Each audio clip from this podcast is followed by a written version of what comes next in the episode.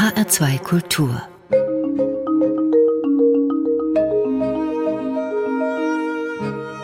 Doppelkopf Heute am Tisch mit Minka Pradelski, Vermittlerin.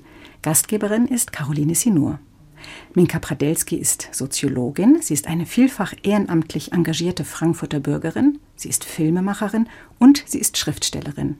Ihre Romane heißen Und da kam Frau Kugelmann und Es wird wieder Tag und über diese beiden Bücher und über ihr Selbstverständnis als Vermittlerin, als Aufklärerin und Erinnerungsarbeiterin wollen wir sprechen. Frau Pradelski, welche Ihrer vielen Tätigkeiten und Berufe ist Ihnen eigentlich am wichtigsten? Erstmal schönen guten Tag. Ich freue mich, dass ich hier bei Ihnen bin und äh, bin also sehr gerne dieser Einladung gefolgt.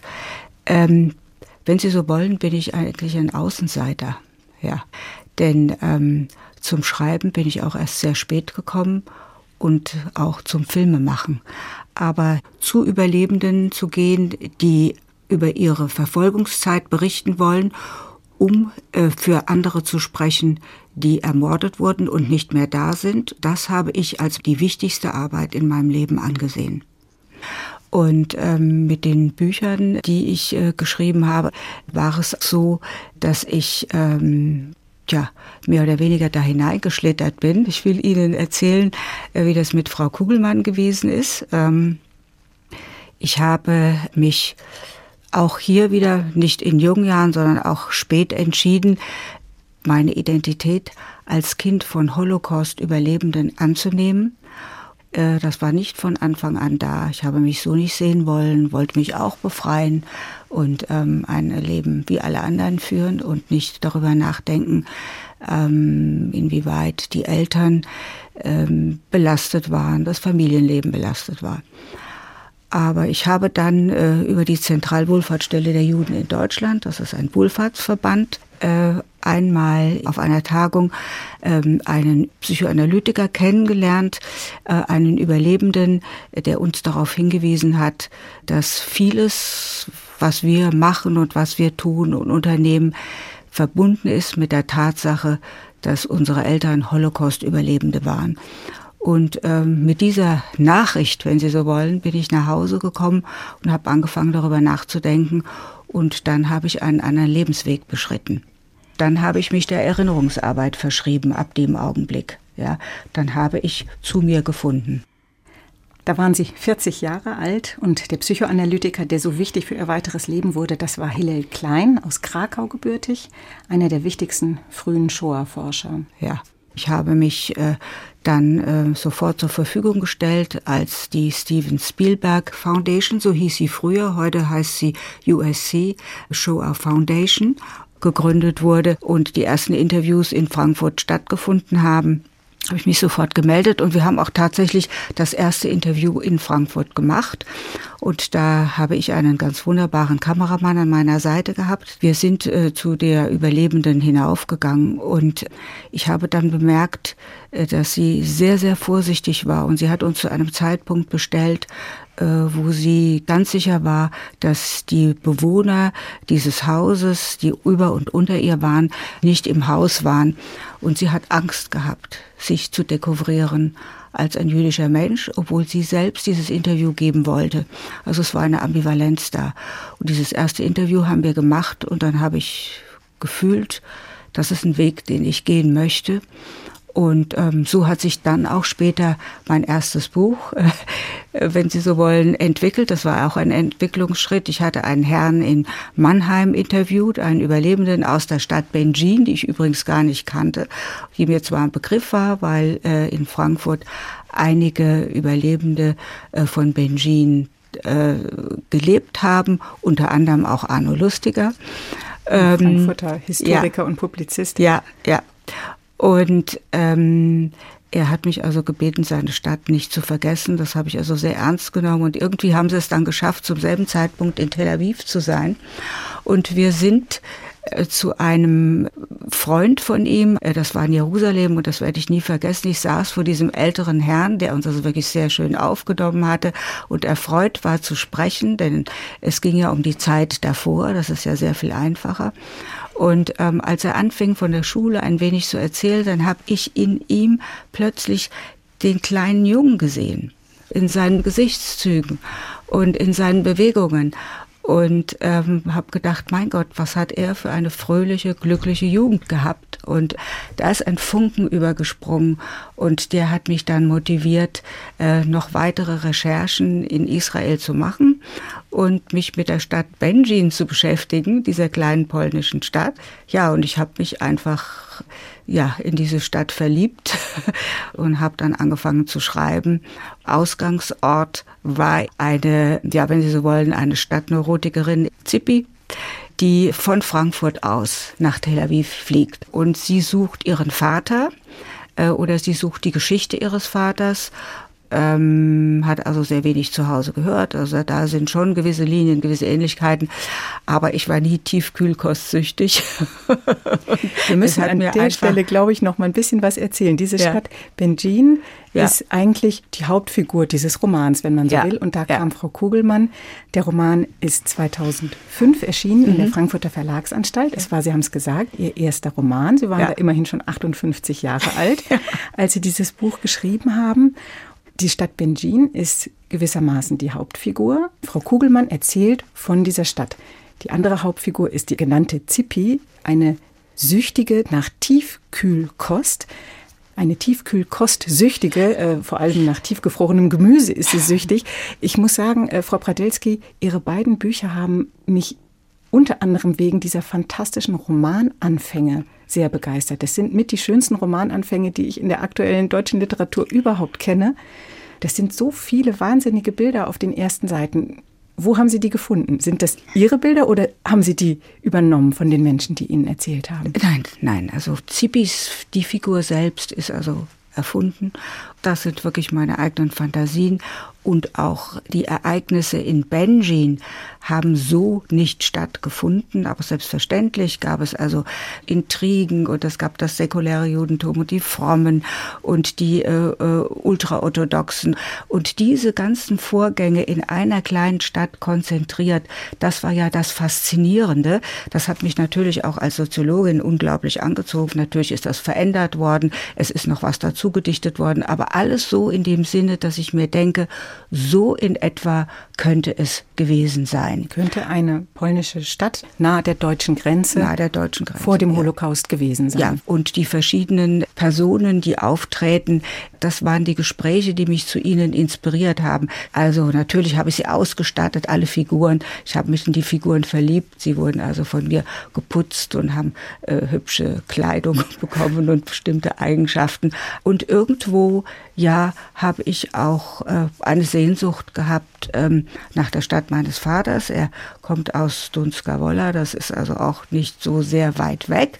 Und ähm, vielleicht hatte ich irgendwie die Hoffnung, wenn ich für diesen Herrn, der sich doch so sehr gewünscht hat, dass ich zumindest auf dem Papier sein Benjin wieder errichte, dass ich vielleicht für mich auch selbst etwas wieder aufbaue, auf das ich schauen kann.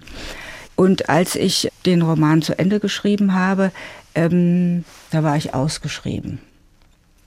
Ich hatte dann auch das Gefühl, es hat sich etwas, äh, es hat sich für mich etwas ergeben, was mir eine große innere Befriedigung gemacht hat, trotz all der Qualen, die ich natürlich beim Schreiben hatte, die vielleicht zu allen Autoren gehören, zu mir ganz besonders, würde ich mal sagen. Aber ich hatte das Gefühl, es ist ein Abschluss da Du hast also diese Stadt wiederhergestellt, zumindest auf dem Papier. Und der Herr aus Mannheim war zufrieden. Und ich habe es auch Arno Lustiger gegeben, weil ich natürlich auch sehr große Sorge hatte. Aber er hat mir auf die Schulter geklopft. und davon war ich so begeistert. Ja, dass ich also äh, ihn auch mit aufgenommen habe in der Widmung. Diese zwei letzten Benjiner aus dieser Klasse, denen habe ich das dann sozusagen gewidmet. Sie haben gesagt, Sie hatten ausgeschrieben. Vielleicht hat es deswegen 15 Jahre gedauert, bis Sie Ihren zweiten Roman veröffentlicht haben. 2020, es wird wieder Tag, der auch so einen fantastischen Anfang hat, noch ungewöhnlicher als der erste Roman. Der Anfang des Romans ist aus der Perspektive eines Neugeborenen geschrieben. Es ist das erste jüdische Kind, das 1946 in Frankfurt auf die Welt kommt, in einem katholischen Krankenhaus ausgerechnet, an Heiligabend ausgerechnet. Und dieses Neugeborene hat eine besondere Begabung. Es ist ganz frühreif, es ist wahnsinnig schlau und es sieht die Welt von Anfang an, diese Zumutungen dieser Welt ganz kritisch. Man muss so ein bisschen an den Oskar Matzerath der Blechtrommel denken. In diesem Buch sind auch ganz viele surreale Elemente enthalten. Es ist unheimlich komisch. Und dabei ist das, was erzählt wird, auch furchtbar. Denn die Eltern dieses neugeborenen Jungen, Beryl, sind Überlebende. Und sie wollen eigentlich in Frankfurt jetzt ganz neu anfangen. Aber dann wird die Mutter eingeholt von ihrer Vergangenheit. Erzählen Sie uns ein bisschen was über dieses Buch. Ja, also äh, es Beryl ist nun ein ganz ungewöhnlicher Säugling. Er äh, wird ja in eine beschädigte Welt hineingeboren und er fühlt und erkennt schon also in dieser Frühphase die Belastung der Eltern. Den habe ich einfach so gezeichnet als eine surrealistische Figur, weil ich mir irgendwo gedacht habe, 19 Monate nach dem Ende dieser entsetzlichen Verfolgungszeit kann kein brav nuckelndes Baby auf die Welt kommen, was sich so einfach in den Arm nehmen lässt und was man beschützen und behüten kann, weil viele Voraussetzungen unter Umständen gar nicht gegeben sind. Auch ähm, die Liebesbeziehungen in der Familie sind von vornherein natürlich nicht so, wie man sich das jetzt hätte vorstellen können in einer Familie. Man verliebt sich ineinander, man hat ein erstes Kind. Nein, die Umstände waren sehr viel anders. Es waren also Überlebende und der Tod war immer im Hintergrund. Und trotzdem haben sie es gewagt, ein neues Leben zu beginnen. Sie haben also geheiratet, haben also Wege für sich gesucht. Da war für mich natürlich auch immer die Frage dahinter. Äh, es gab zu diesem Zeitpunkt 1946 sehr, sehr viele Hochzeiten und sehr, sehr, sehr viele Kinder also gerade so ein Babyboom. Äh, und ich habe mich immer gefragt, wie sind die Paare zusammengekommen? Äh, war es, äh, um dem wiedergewonnenen Leben einen Sinn zu geben oder der Einsamkeit zu entfliehen oder eine Familie wiederherzustellen aus dem Nichts? Oder war es eben Liebe? Ja, in diesem Fall bei Familie Bromberger verliebt sich Clara in ihren Mann, aber er ist also innerlich wie tot aber die Verantwortung für seine Familie übernimmt er. Und dann geschieht eben dieses fürchterliche, dass äh, Clara eben der KZ-Oberaufseherin auf der Straße begegnet. Auch dieser Vorgang, zwar habe ich mir das ausgedacht, aber es war nicht unwahrscheinlich. Die Schergen liefen ja überall herum und waren also noch behütet äh, von ihren eigenen Familien und niemand hat sie ausgegeben. Weder die äh, Bewohner von oben noch die Bewohner von unten haben sie denunziert. Ich kenne keinen solchen Fall so dass es nicht unwahrscheinlich war, dass man ihnen begegnet ist. Und Clara erkennt sie weil sie die Tochter eines Schusters ist und sie erkennt sie an den Stiefeln. Sie trägt die Stiefel von damals. Und mit diesem Blick, den sie auf diese Stiefel hat, zerfällt etwas in ihr. Sie verzweifelt und es ist eine Retraumatisierung, die hier stattfindet und entfernt sich von ihrer Familie, kann ihren ganzen, kann ihre dem, Aufgabe als Mutter nicht mehr von nachkommen. Dem neugeborenen ja, kind und auch das ja. Neugebor das Kind nicht mehr versorgen. Und in diesem Moment entwickelt auch ihr Mann die Stärke. Diese Familie will er nicht nochmal verlieren. Und deswegen ähm, zwingt er sie in einem Akt der Verzweiflung. Und es ist nichts anderes als tiefste Verzweiflung, wenn er sagt, schreibe, Clara, schreibe, bann das Böse auf das Papier und fessle es mit deinen eigenen Worten, weil er die Hoffnung hat, dass sie gesund wird, wenn sie anfängt zu schreiben. So eine Vorstellung von Trauma hatte natürlich dieser Mann nicht. Also das ist ja auch ein Begriff, der völlig unbekannt war äh, für eine Person wie ihn oder für diese Gruppe, die damals überlebt hat, die ich im Blick hatte.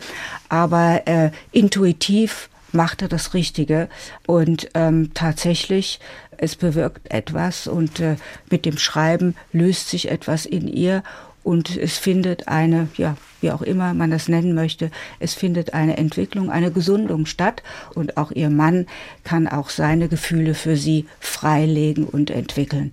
Und diesen Vorgang einer Familie, die erst spät zu sich findet, das war mir wichtig, das darzustellen.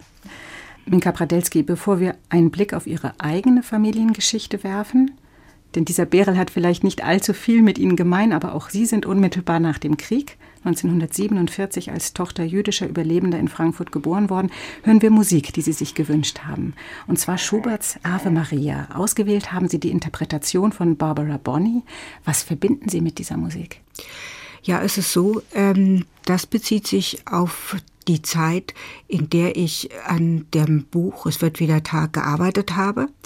Ähm, das war ein schwieriger Arbeitsprozess und ich habe mich auch oft gefragt, ob ich es denn auch wirklich darf, die Verfolgungsgeschichte zu erzählen, mich dann doch einem KZ zu nähern und versuchen, einen Alltag literarisch darzustellen, war doch ein großes Wagnis, vor dem ich mich immer gescheut habe.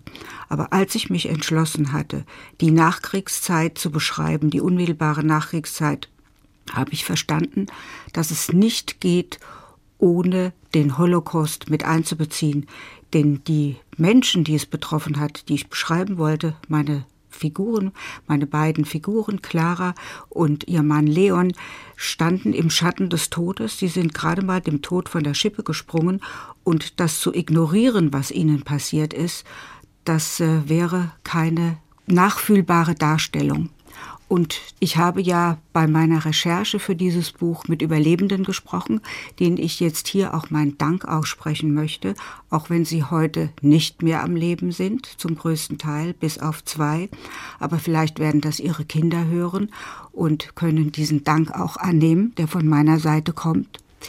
Und ähm, während dieser Gespräche hat mir einmal eine Überlebende erzählt, dass in dem KZ, in dem sie inhaftiert war, es eine ungarische Opernsängerin gab, eine ganz junge Frau mit einer herrlichen Stimme und dass die KZ-Oberaufseherin auf diese Stimme aufmerksam wurde und diese junge Frau dazu benutzt hat, ihre Abende, sie hat immer rauschende Feste in diesem, ähm, in diesem KZ gegeben und das Lied, was sie sich hat vorsingen lassen von dieser jungen Frau, dieser jungen jüdischen Frau, war Ave Maria.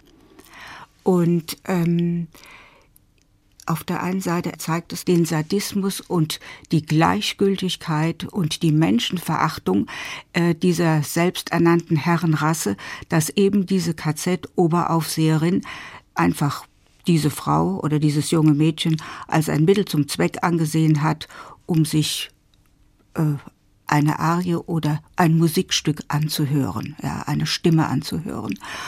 Und ich konnte mich diesem für mich wichtigen Teil, denn ich will ja auch erhalten, was erzählt wurde und es dennoch in eine fiktive Geschichte einbauen, konnte ich mich dem sehr schwer nähern. Und dann habe ich mir sehr viele Male das das Musikstück Ave Maria angehört. Ich habe es mir in verschiedenen, von verschiedenen Interpretinnen angehört und eben diese eine hat mir so sehr zugesagt. Und dann habe ich, indem ich es immer wieder und immer wieder gehört habe, in einem Moment gedacht, die Schönheit dieser Musik und die herrliche Stimme, die diese junge Opernsängerin hatte, haben vielleicht die weiblichen Häftlinge, die in dieser Baracke darben, einen Moment lang über den Stacheldraht hinausgehoben. Und vielleicht auch die Sängerin selbst, dass es vielleicht einen Moment und wenn es nur die Länge des Liedes gab, auch noch der Himmel zu sehen war. thank you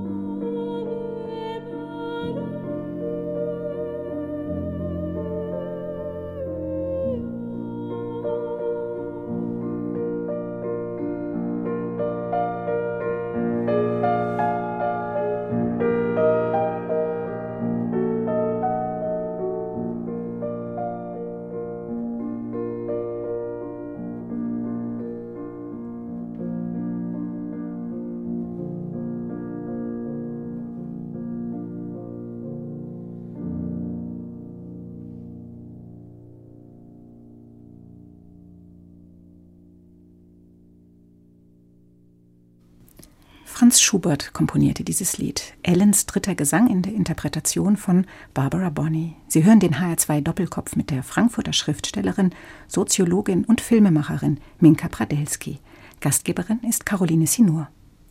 Frau Pradelski, wir haben über Ihre beiden Romane gesprochen. Die Traumatisierung der Überlebenden des Holocaust und das darüber sprechen oder eben vielmehr nicht darüber sprechen, auch mit den eigenen Kindern. Das ist das Thema beider Romane und es ist, wenn ich das so sagen darf, auch ihr eigenes Lebensthema. Sie sind 1947 in Frankfurt zur Welt gekommen, als Kind Überlebender der Shoah. Ihr Geburtsort ist das DP-Lager Zeilsheim. Das war eine vorübergehende Bleibe für heimatlose Überlebende des Zweiten Weltkriegs, sogenannte Displaced Persons, vor allem polnische Überlebende aus den Vernichtungslagern, von den amerikanischen Besatzern eingerichtet, eine Siedlung im Frankfurter Stadtteil Zeilsheim in der Nähe der Farbwerke Höchst. Auch ihre Eltern strandeten hier nach 45. Können Sie uns etwas über Ihre Eltern erzählen? Wie haben sie überlebt und wie sind sie nach Frankfurt gekommen? Ja, also meine Eltern sind beide haben beide in Polen überlebt, also und meine Mutter hat auf den sogenannten arischen Papieren überlebt. Äh, sie war eine ungewöhnlich schöne Frau. Sie war blond, das hat ihr sehr geholfen. Und sie hat ein hervorragendes Polnisch gesprochen, obwohl sie aus einem ganz kleinen Ort stammte und das Jiddisch eigentlich ihre, äh, ihre, die Sprache war, in der sie aufgewachsen wurde. Und das war sehr wichtig, ein gutes Polnisch zu sprechen, äh, denn äh, am Polnisch hat man die Juden erkannt ja, und auch denunziert und ausgeliefert. Das war natürlich eine Zeit in Polen, in der die polnische Bevölkerung sowohl als äh, Opfer, weil sie ja selbst auch Besatzung erleiden und erdulden mussten und auch viele von ihnen erschossen und ermordet wurden. Aber sie waren auch Täter auf der anderen Seite, denn sie haben auch beraubt, sie haben sich, ähm, äh, sie haben sich die Häuser unter den Nagel gerissen, sie haben die Juden denunziert und ausgeliefert. Aber, und ich muss auch sagen, es gab auch eine kleine Gruppe von Helden, wirkliche Helden, die auch unter dem Einsatz ihres Lebens Juden gerettet haben. Und so, äh, denke ich, haben die Eltern überlebt, also in diesem Dschungel, in diesem mörderischen Dschungel. Ähm, und sind dann nach Frankfurt gekommen. Das war mir eine Zwischenstation, weil zunächst mal die Idee war, von Frankfurt aus weiter zu wandern, also beziehungsweise nach Amerika zu gehen. Es war der große Traum meiner Eltern, äh, in Amerika zu leben, weil das für sie Freiheit bedeutet hat und eine Sicherheit vor künftigen Kriegen. Die Amerikaner waren mächtig. Sie haben ja die, Deutschland niedergeschlagen, besetzt und äh, sie sind sozusagen, als sie nach Frankfurt gekommen sind, in die amerikanische Besatzungszone gekommen. Das war die Idee. Und von hier aus sollte eine Weiterwanderung stattfinden und man hat auf die Papiere gewartet. Jetzt muss ich sagen, ich bin sozusagen im Transit geboren, wenn Sie so wollen. Dieser Aufenthalt hat sich dann aber als ein jahrelanger Aufenthalt entpuppt und wir sind erst 1952 äh, nach Amerika ausgewandert. Lassen Sie uns noch mal kurz in Salzheim, wo ja. Sie geboren sind, bleiben. Dieses äh, DP-Lager in Zeilsheim war das größte Camp dieser Art in Deutschland. Es gab mhm. mehrere solche Camps. In Zeilsheim lebten bis zu 3600 Personen in jüdischer Selbstverwaltung organisiert. Es gab Ärzte und auch Psychologen. Es gab ein kulturelles, auch ein religiöses Leben. Es gab eine eigene Zeitung.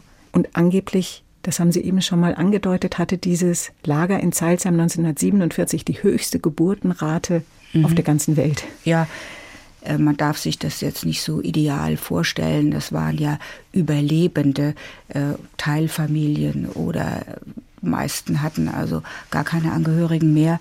Und ähm, trotzdem war ein Lebenswillen da. Und ähm, es hatte, wenn man so will, also den Anklang eines Städtellebens, also in Anführungsstrichelchen, aber nur den Anklang, denn äh, das Eigentliche war ja zerstört, da wo die meisten herkamen. Diese Gemeinden gab es nicht mehr. Ähm, diese Menschen haben also sehr viel Zerstörung erlebt äh, und haben trotzdem den Mut gefasst, also wieder weiter zu wandern. Und die Idee, also eine Familie zu gründen, und, und man sieht es auch an der, auf den Bildern, dass es da unglaublich viele von diesen altmodischen Kinderwagen gibt, äh, die da rumgeschoben wurden, da wir waren ja ersehnte Kinder. Wir waren die Hoffnung, wir waren die Zukunft, die Wiederherstellung eines unterbrochenen Gliedes, einer langen Kette. Ja.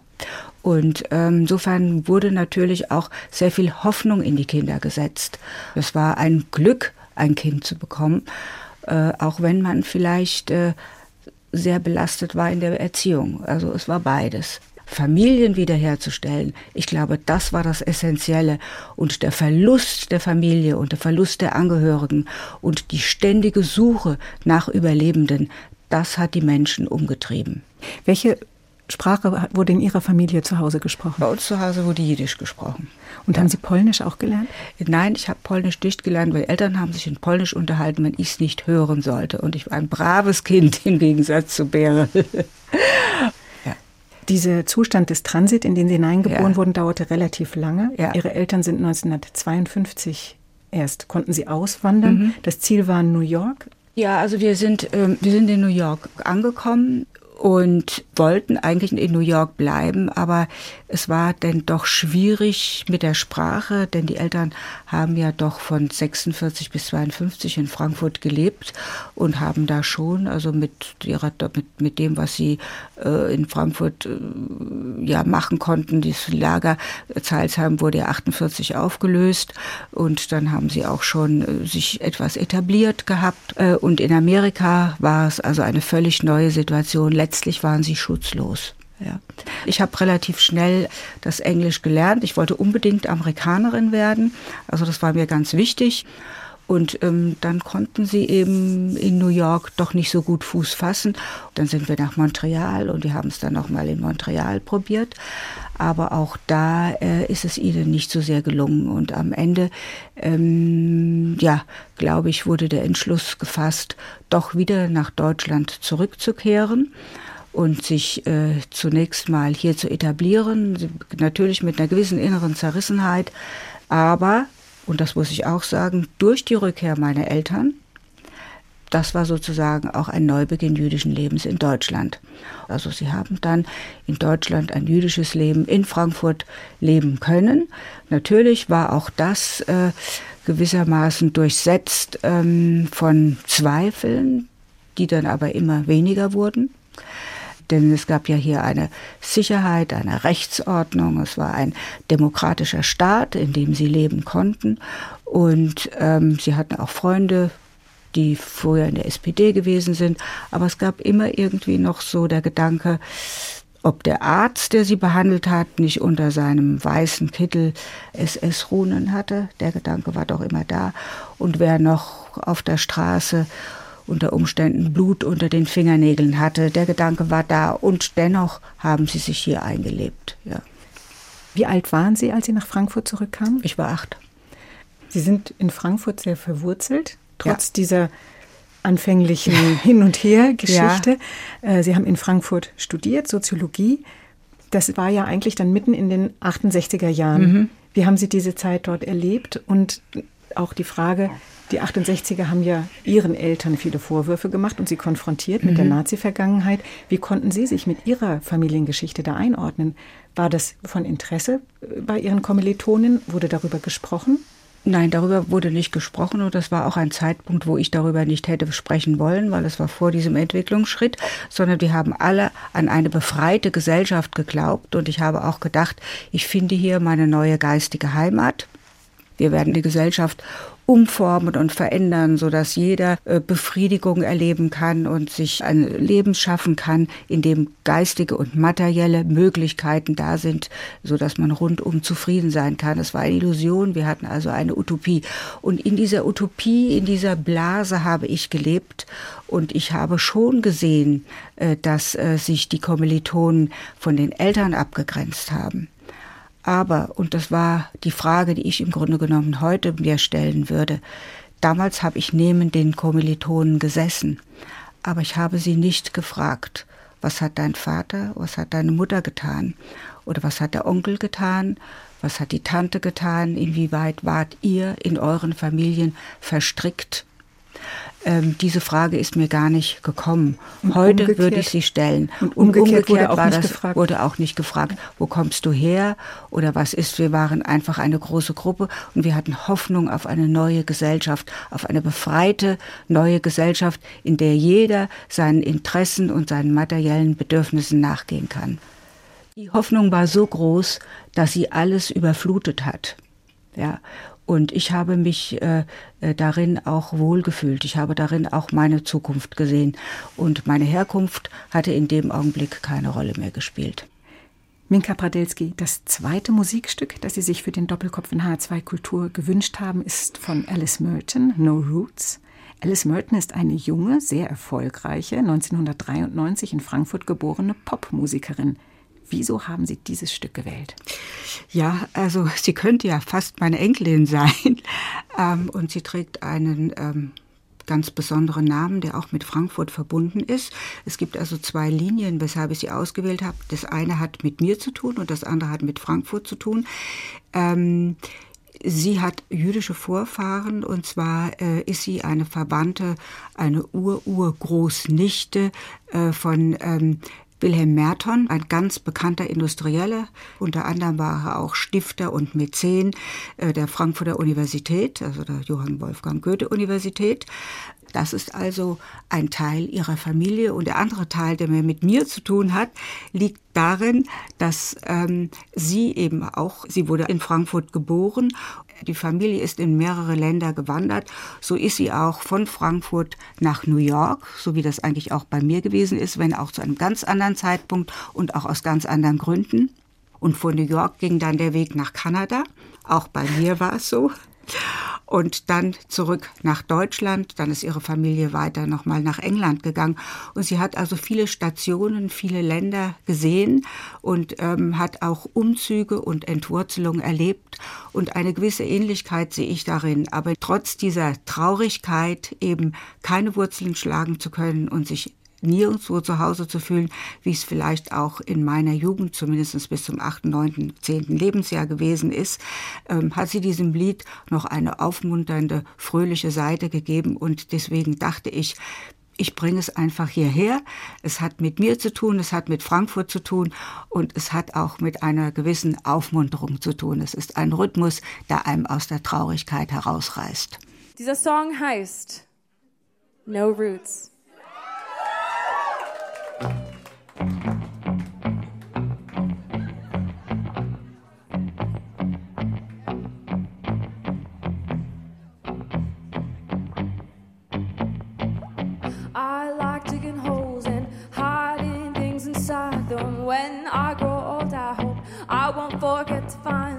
Cause I've got memories and travel like gypsies in the night.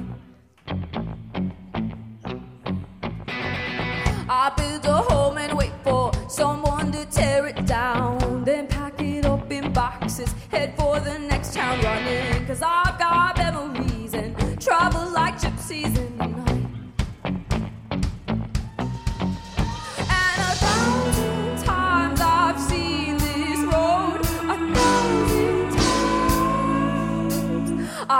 your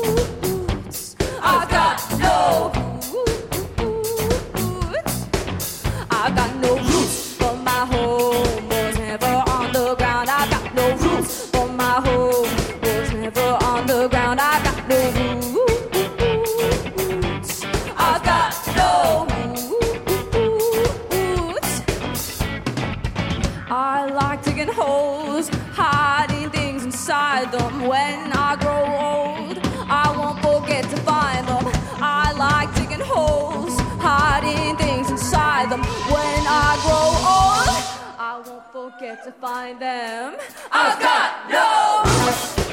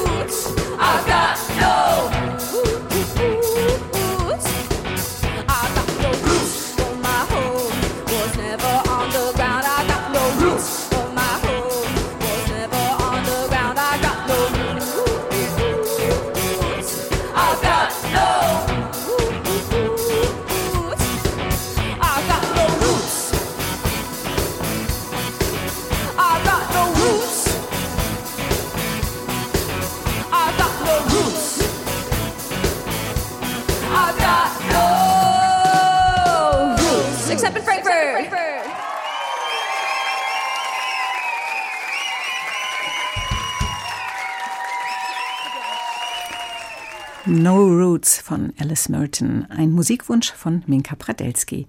Sie ist zu Gast im HR2 Doppelkopf mit Caroline Sinur.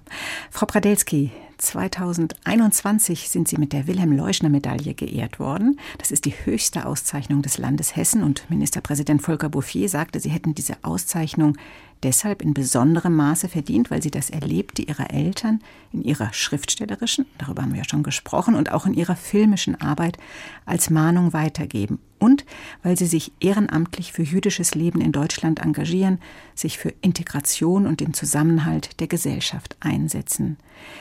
Sie sehen eigentlich selbst Ihre ganze Arbeit als die Arbeit einer Vermittlerin. Jetzt haben wir heute so eine verstärkte identitätspolitische Debatte, wo es auch viel um Selbstermächtigung geht von People of Color. Wie ist das in Bezug auf Jüdinnen und Juden in Deutschland? Merken Sie das auch, dass das Jüdischsein wieder eine größere Bedeutung bekommt oder ist das in Frankfurt nicht so präsent? Ich kann in diesem Fall nur für mich sprechen. Ich gehöre ja nun auch einer anderen Generation an, wie die Jüngeren, die sich vielleicht ganz anders dazu äußern würden. Äh, für mich ist es wichtig, ähm, wie wird mit dem Antisemitismus umgegangen? Wir haben ja eine Situation, in der also es gerade zu, zu einer, äh, ja, wenn man so will, zu einer Explosion gekommen ist äh, von antisemitischen Bemerkungen, von Äußerungen im Sport oder Menschen werden überfallen. Und für mich ist es wichtig, wie wird damit umgegangen? Das ist für mich der kritische Punkt. Also wie reagiert die Gesellschaft? Wie reagiert die Gesellschaft darauf? Wie wird von politischer Ebene darauf reagiert? Wie reagieren meine Freunde? Das ist für mich ein ganz entscheidender Punkt. Und selbstverständlich finde ich es sehr gut, dass wir heute in einer Gesellschaft leben, in der Diskriminierung gegenüber ähm, anderen Gruppen so zum Thema gemacht wird. Ja, das ist, wir haben ja sozusagen hier eine Schere. Wir haben eine Situation, dass äh, unterschiedliche Gruppen ähm, in ihrem So und Anderssein nach Anerkennung streben und die auch bekommen Und auf der anderen Seite haben wir die Auswüchse rassistische und antisemitische Bemerkungen äh, oder äh, Tätlichkeiten. Und das ist in diesem Gefälle leben wir. Ja, das sehe ich und das beobachte ich und ähm, das ist mein Leben. Und sind Sie zufrieden mit dem, wie die Gesellschaft auf die Zunahme des Antisemitismus reagiert? Sicher nicht. Ja, ich muss sagen, auf der einen Seite gibt es eine ganz starke Bewegung gegen den Antisemitismus, der sich immer in neuen Formen und neuen Kleidern zeigt. Das ist sichtbar. Das ist alles da.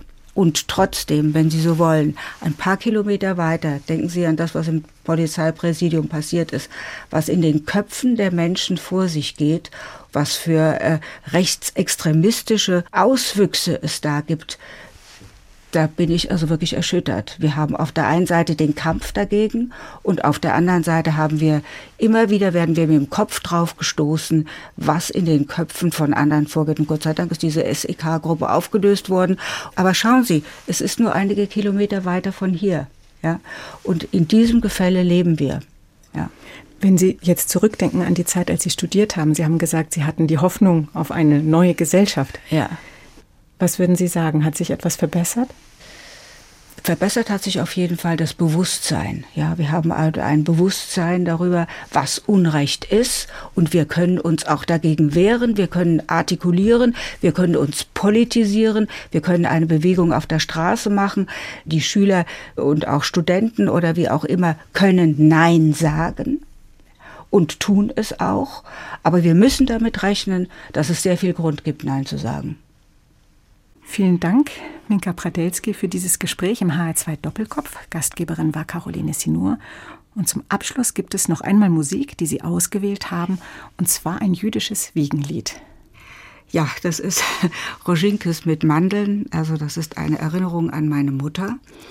Äh, selig, äh, die ähm, dieses Lied gesungen hat. Es ist ein altes, ein uraltes Wiegenlied.